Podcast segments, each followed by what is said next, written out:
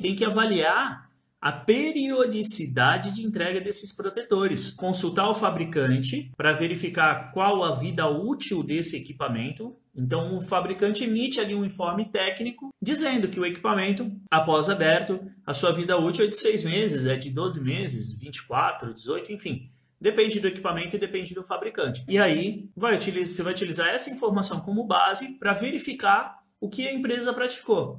Se a vida útil do equipamento é de 6 meses e o equipamento só foi trocado depois de 12 meses, então pode ser considerado de que o trabalhador trabalhou ali seis meses sem a proteção adequada, porque a vida útil do equipamento é de seis meses. Então, nesses outros seis meses, o equipamento já tinha ultrapassado a sua vida útil e dessa forma é, tende a não ser capaz de promover a proteção adequada para o trabalhador. Ok? Então, é, tem que avaliar como foi feita a proteção.